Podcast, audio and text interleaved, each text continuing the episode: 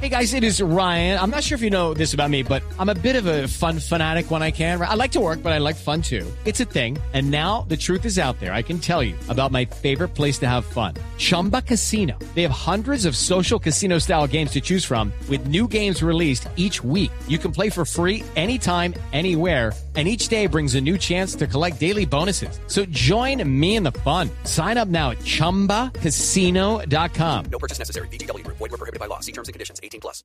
Dos de la tarde, 32 minutos. El jefe del equipo negociador Humberto de la Calle, que se encuentra en debate sobre el proceso de paz en el Congreso, pidió que no solo las víctimas de las FARC sean escuchadas en La Habana. Allí se encuentra Diego Monroy.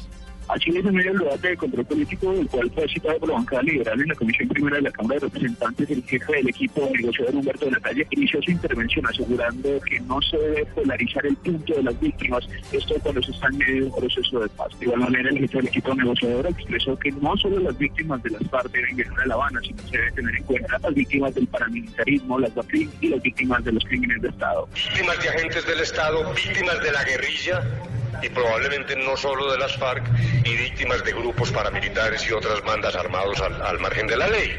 Luego dijéramos que lo que queremos es un escenario completo, equilibrado, en un propósito de sindéresis de todos los participantes.